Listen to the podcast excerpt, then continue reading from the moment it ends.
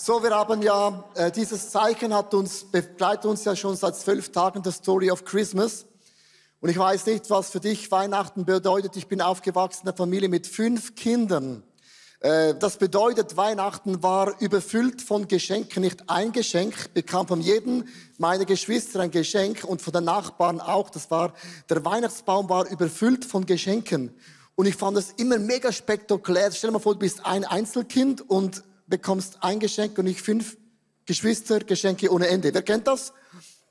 Und es ist so spektakulär, je mehr Kinder, desto mehr Geschenke. Ich habe mir überlegt, warum schenken wir uns an Weihnachten dann Geschenke?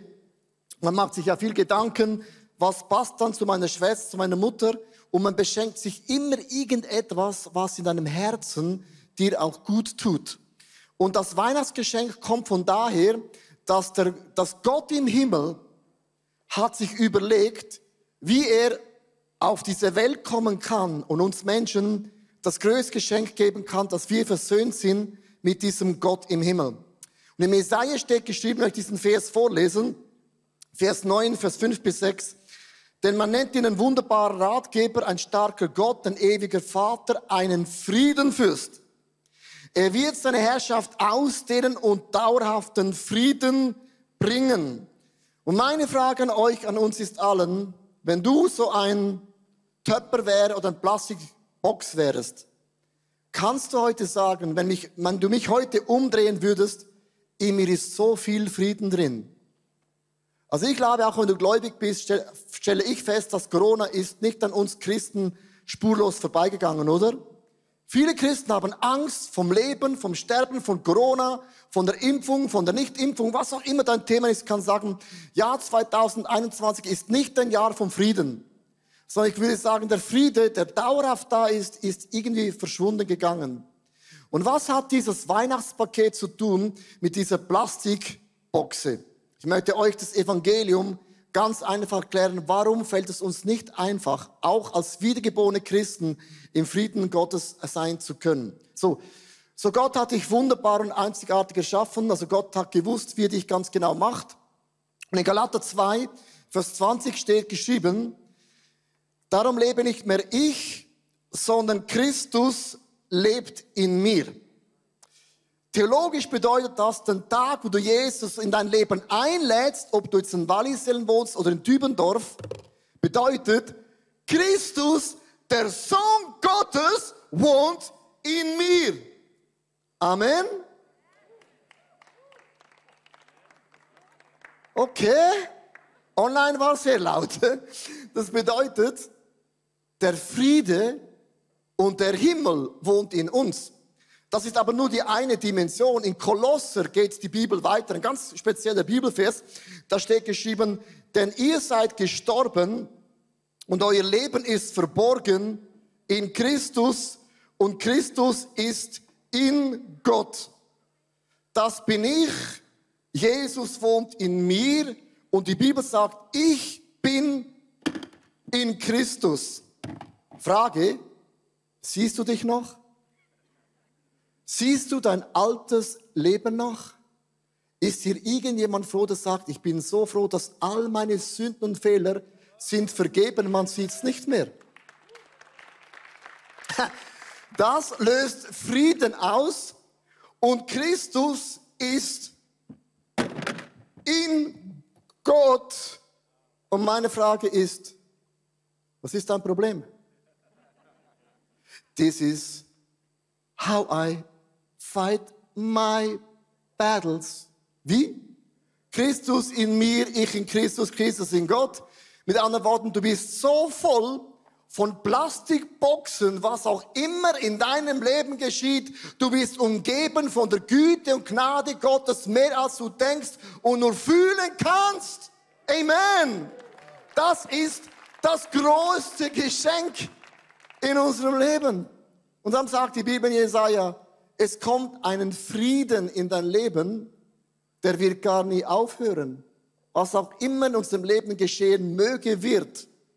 Wir sind umgeben von einer Dimension Gottes, so beschenkt, dass die Welt das gar nicht verstehen kann, was wir alles von Gott bekommen haben. Wenn Jesaja sagt, der Friede von Gott ist dauerhaft, kommt dann die theologische Frage oder eine ganz praktische Frage. Warum habe ich so viele Kämpfe in meinem Leben? Ich bin gläubig, ich bin wieder getauft, ich spreche in Zungen, ich habe ein Taufurkund, ein Glaubensurkund, ich habe drei Gs. Ich bin geliebt, getauft und gecoacht und gläubig. Vier Gs, fünf Gs. Ich glaube an die Gs. Warum habe ich dennoch Kämpfe in meinem Leben? Und ich möchte euch das erklären anhand von diesen Plastikboxen. Weil die Bibel sagt, es gibt auch einen Feind. Leute sagen, ich glaube nicht mehr an die Hölle, ich glaube nicht an den Teufel, das ist Altes Testament, sondern ich glaube nur noch an das Gute. Wenn du das glaubst, machst du deine Augen zu, weil jeder von uns weiß ganz genau, ich habe gute Tage, ich habe schlechte Tage. Ich habe gute Gedanken und ich habe schlechte Gedanken. Das Gute und das Negative kennen wir alle, wie auch immer du das nennen willst. Aber theologisch musst du verstehen, was geht dann ab im Reich Gottes und auch in deinem Leben. Die Bibel sagt ganz am Anfang, im Himmel, bei Gott, bei der ersten Plastikbox, war der Luzifer ein Erzengel. Und er war ein hochbegabter Worshipleiter. Er hatte Edelsteine, er war ein Leiter, er war Kumbaya, my Lord, Worship Leader. Und Gott hat auch im Himmel Talente und Fähigkeiten Leuten anvertraut. Und was macht der Luzifer im Himmel? Sagt Gott, ich möchte auch das haben, was du hast. Und die erste Sünde war nicht Adam und Eva mit dem Apfel. Die erste Sünde beginnt im Himmel. Und das ist Eifersucht. Eifersucht, dass du das nicht hast, was jemand hast, das du gerne hättest. Und mein erster Gedanke heute ist, wir alle kennen das. Egal, egal wie lange du mit Gott unterwegs bist, wir alle kennen das. Es gibt Momente, da bist du eifersüchtig, wir sind neidisch, wir mögen es Leute nicht gönnen und denken, Gott, was ist dann mit meinem Leben? Lass Eifersucht in deinem Leben nicht zu, sondern umarme deine Einmaligkeit. Das ist mein allererster Gedanke heute. Weißt du, was das Problem ist? Es gibt immer jemand, der hat genau das, was du gerne hättest. In der Story of Christmas, bei der ersten Sendung, ist mir das genau geschehen, dass jemand mir was wegnahm, was mir gehört. Und hier ist die Story. Und jetzt geht's so richtig los. Yeah. Was machst du?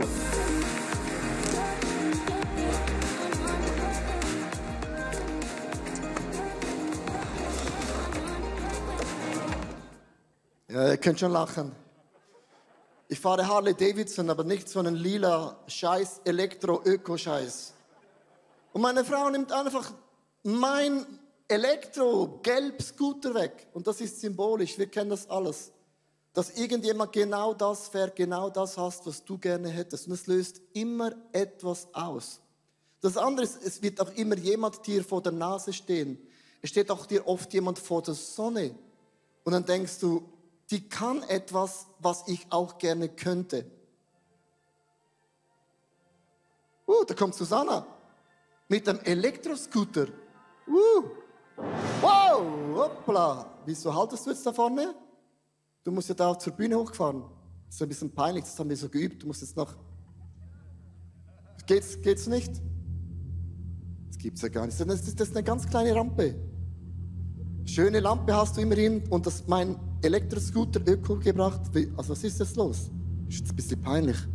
Ja, das kann ich jetzt effektiv nicht, Leo. Ich komme da nicht hoch. Ich komme da nicht hoch.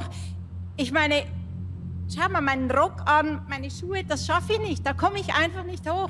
So eine kleine Rampe, das ist easy. Das meinst du, meinst du im Ernst? Das ist jetzt nicht gespielt, da komme ich jetzt nicht hoch. Jetzt ohne Weiß, das ist wirklich nicht gespielt, sie kann das nicht. Also, das Coole ist, ich kann das mit einer Hand. Ja, schau, schau. Mikrofon. Oh, schau, ist für mich mega easy. Oh, Achtung! Uh, Bremsen! Oh, am Wegbaum vorbei, andere LED-Wand vorbei. Und hinten wie immer, jeden Tag habe ich das so parkiert. Nicht so. zu fassen, wie du das machst. Also wie es macht, ist mega einfach. Ja. So. Wow. So? Ha? Ist das schlecht? Da wird mir schlecht. Da wird mir schlecht, da muss ich Also wegschauen. spürt ihr, spürt ihr das? Jetzt kannst du mal das auf dein Leben ummünzen. Es gibt immer etwas, was du nicht kannst. Da kommt jemand und fährt hoch und denkst, das darf doch nicht wahr sein. Und wir alle kennen das Gefühl von Eifersucht. Lass uns mal ganz, ganz ehrlich sein. Ob du Christ bist oder nicht Christ bist, wir kennen das Gefühl, obwohl wir dürften das gar nicht mehr. Weil Gott hat uns einzigartig, wunderbar, kunstvoll geformt im Leib deiner Mutter. Wir haben alle Talente, wir sind einzigartig und du sitzt da und denkst, ja, schon gut. Und es gibt immer diese Momente, wo jemand dir vor der Sonne steht und meine Frage an euch, an uns ist, wie kann man Eifersucht überwinden? Es gibt drei ganz einfache, simple Punkte. Bitte schreibt das auf, weil man kann die Eifersucht überwinden mit drei ganz einfachen Schlüsseln. Susanne, erklär uns mal ganz kurz, wie löst man oder wie löst du Eifersucht? Das habe ich ja abgelegt. Genau, das erste ist, schau auf die göttliche Perspektive in deinem Leben. Hier sind alle alles Minuszeichen und jeder von uns weiß, wir haben Dinge in unserem Leben, die wir eben nicht können. Das schaffe ich einfach nicht. Das macht mir Angst, hier so mit einhändig und Mikrofon in der Hand äh, da rumzukurven. Das da, da würde ich umfallen, da würde ich ausrutschen, das schaffe ich nicht. Du hast andere Dinge, wo du sagst im Leben, hey, das schaffe ich nicht.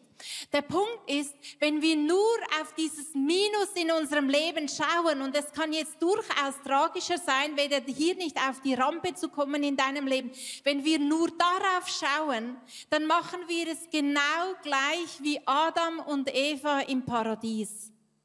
Die Schlange, die listige, die hat es geschafft, den Blick von Adam und Eva genau auf den einen Baum zu richten. Genau auf die eine Frucht, die sie nicht hätten sollen essen dürfen.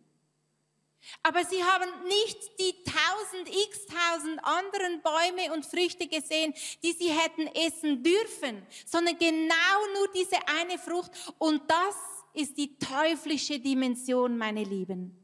Auf das zu schauen, was man nicht hat, auf die Minus im Leben, die müssen wir nicht weg, ähm, nicht wegdenken, nicht wegdiskutieren, die sind da. Aber wenn wir darauf schauen, dann haben wir die göttliche Dimension und lass uns das Blatt richtig wenden.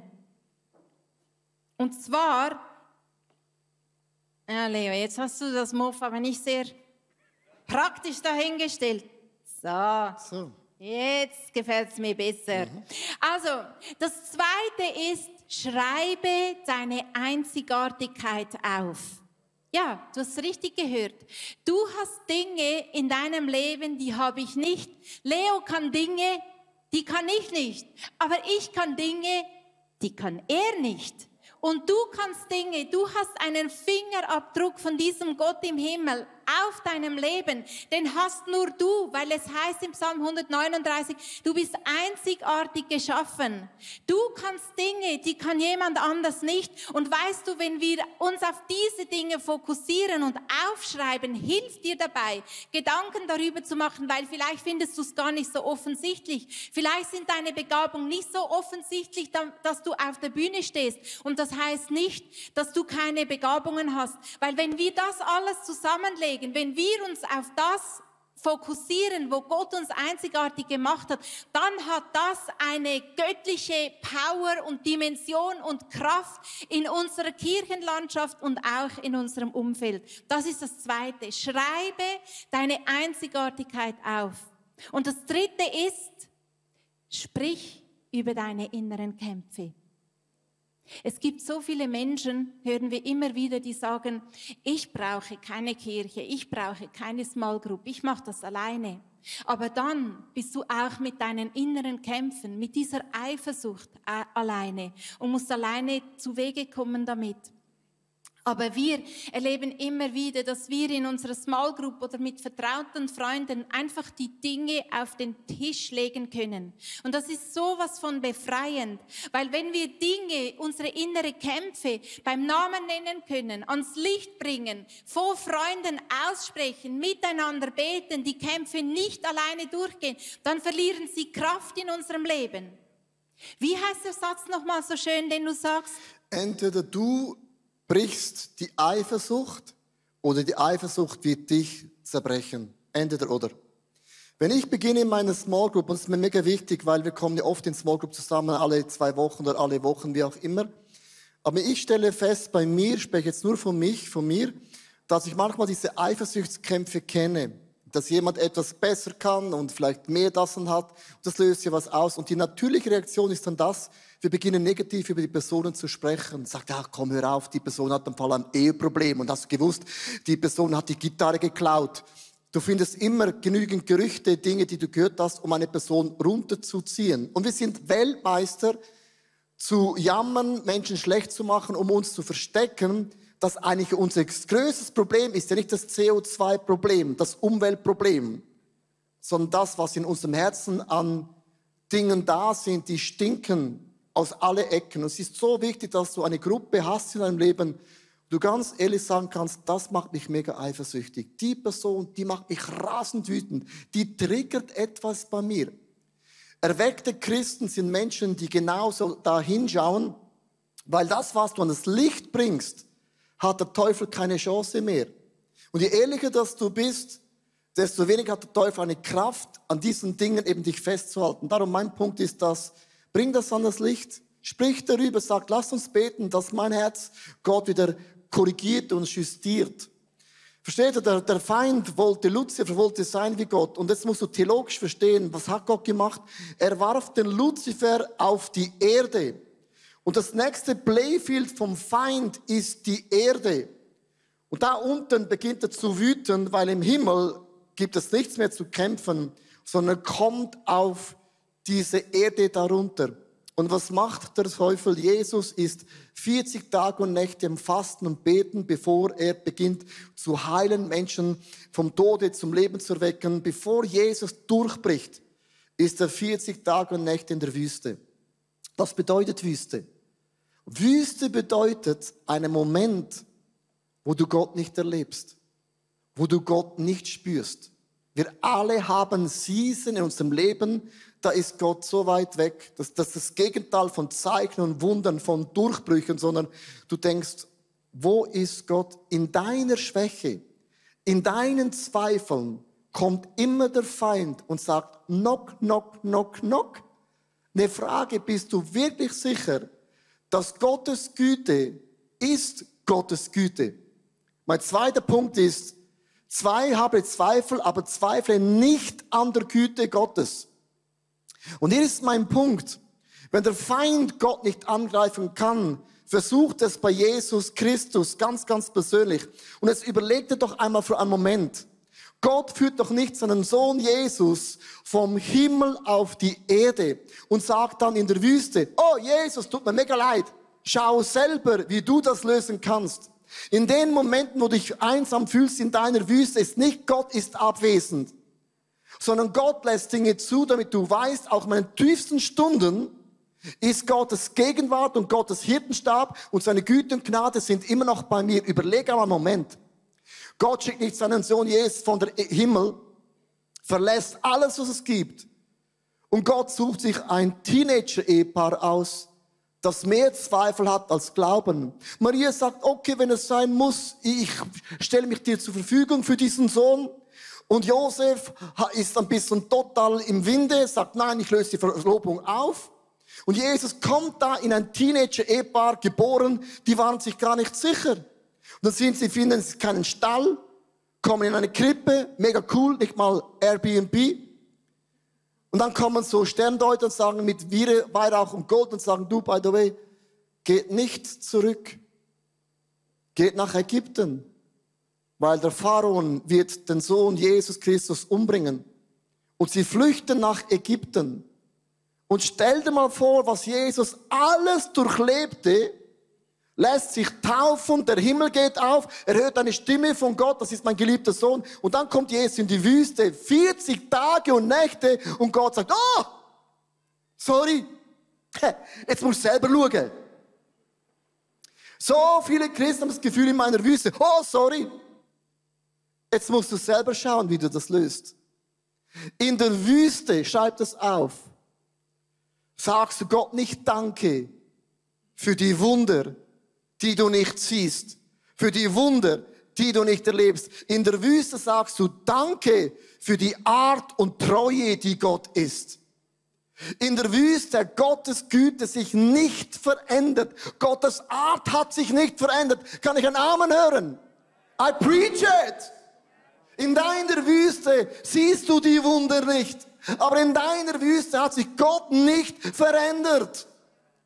Der Teufel klagt nicht dich an, sagt, oh Leo, bist ein bisschen zu kurz geraten, 1,68 Meter. In deiner Wüste stellt Gott, der Teufel, immer Gottes Art in Frage. Es kann sein, dass du nicht Gottes Güte siehst, aber Gottes Art und Gottes Charakter hat sich nicht verändert. Er ist mein Freund. Er ist mein Heiler. Er ist mein Weinstock. Er ist der Töpfer. Er ist mein Hirte. Er ist meine feste Burg. Die Bibel hat gesagt, die Pforten der Hölle, Teufel, die Pforten der Hölle, Teufel, die Pforten der Hölle, Teufel spricht zu dir, Teufel, die Pforten der Hölle können die Kirche nicht überwinden. It's impossible. Come on, it's possible. Ich mache diese Statements. Ich glaube an 3G. Mhm. Für alle Impfgegner. Ich bin geliebt, erstes G. Zweites G, ich bin getauft. Und drittes G, ich bin gläubig. Don't tell me 3G ist nicht gut. Ich glaube an Testen. Bin jeden Tag positiv getestet mit dem Heiligen Geist. Ich glaube an Quarantäne. Jeden Tag verbringe ich stille Zeit alleine in meiner Quarantäne mit Jesus. Come on! Du kannst jeden Bullshit drehen in etwas Göttliches. Amen. Ich kämpfe nicht gegen 3D, ich bin 3D. Ich kämpfe nicht gegen Testen, ich bin getestet mit dem Heiligen Geist. Ich kämpfe nicht gegen Quarantäne, sondern jeden Tag mache ich Quarantänezeit mit Jesus. Darum ist das Corona die geilste Season ever. Spielt uns Christen in die Hände. Merkst du's? Wieso sage ich das? Ganz provokativ. Als Corona anfing und noch Jahre weitergehen wird, haben viele Leute gejammert. Man kann die nicht mehr sich treffen in der Kirche und das ist schlimm und der Antichrist und das Virus und da bekommt die Spritze und da bekommst du, was ich alles jeden Tag höre, denke, wow, die Welt ist kreativ geworden. Wow, amazing. Man kann auch aus alles etwas machen. Ich habe mich entschieden, I don't care. I care in der Wüstenzeit, wo wir mit Maske, mit vielen Leuten, wenig Leuten Celebration besuchen. I care, dass Jesus Christus in unserer Wüstenzeit bist du immer einen Schritt vor dem größten Wunder.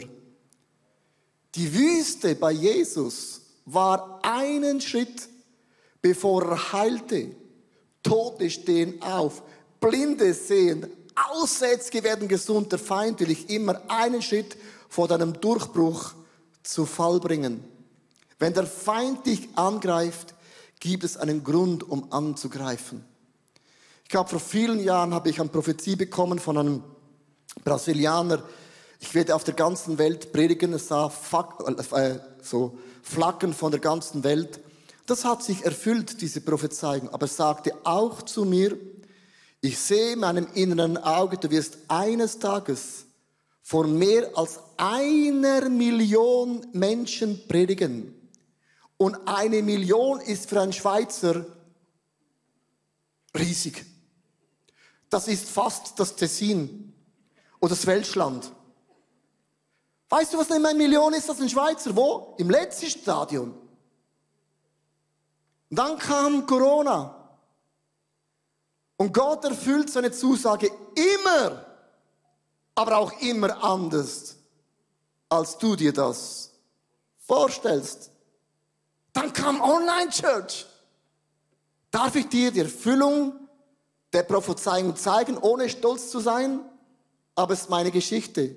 YouTube, eine einzige Predigt, 1,75 Millionen Klicks. Das ist der Moment, wo ihr klatschen dürft.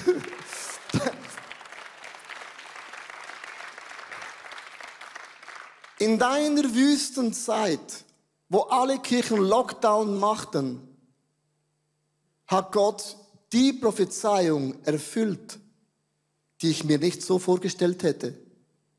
Und es kostet uns keinen Franken, die Crusade von 1,7 Millionen Leuten. Und ich möchte dich mal ermutigen, wenn du in einer Wüstenzeit bist, lass dir nicht vom Feind einreden, dass Gott nicht dennoch und trotzdem mit deinem Leben zum Ziel kommt. Gott führt dich doch nicht so weit in deinem Leben, wo du heute stehst und sagst, ist dein Problem. Egal, ob du Dinge falsch gemacht hast, Gott lässt dich in deinem Leben nicht fallen. Es hat bei Jesus auch nicht funktioniert. Gott hat nicht funktioniert. Bei Christus funktioniert das nicht. Und was macht dann der Feind? Er greift dich und mich an. Das ist mein letzter Gedanke heute. Nimm die Vergebung in Anspruch, aber lebe nicht mit Schuldgefühlen. Also wenn der Feind Gott nicht angreifen kann, er kann Christus nicht eingreifen, er kommt zu uns und in Offenbarung steht geschrieben, du kennst diesen Vers in Kapitel 12, Vers 10, denn der Verkläger unserer Brüder und Schwestern ist gestürzt, der sie verklagte Tag und Nacht vor unserem Gott im Himmel. Das heißt theologisch, wenn du zum Glauben kommst mit Jesus, dann sind all meine Sünden alle meine Fehler sind vergeben. Und wir sind Menschen, wir sind nicht perfekt, aber uns wurde perfekt vergeben. Und das bedeutet, alle meine Sünden und Fehler kann man in Christus nicht mehr sehen. Und was macht der Teufel? Er kommt und zeigt mit dem Finger auf dich. Sagt, hast du, hast du gestern nicht? Also, das ist eine Frage. Hast du gestern nicht das falsche Programm im Fernsehen gesehen? Das war nicht The Chosen, auch nicht The Frozen. Es war mehr so Richtung Erotik.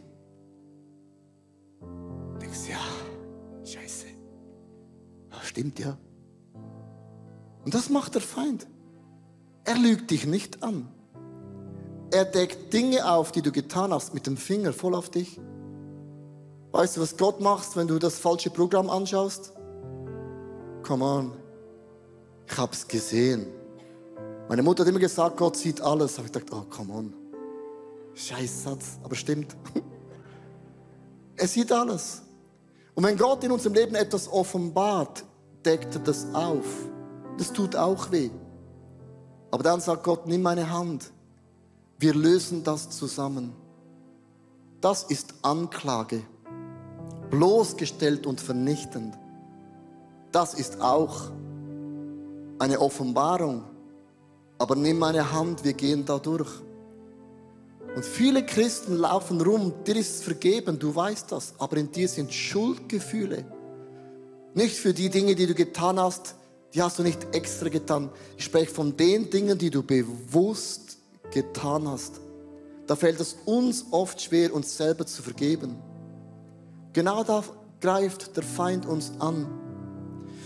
Und mein Response ist immer, Teufel, du magst recht haben, aber ein Töpperwehr hast du übersehen, das ist der kleinste.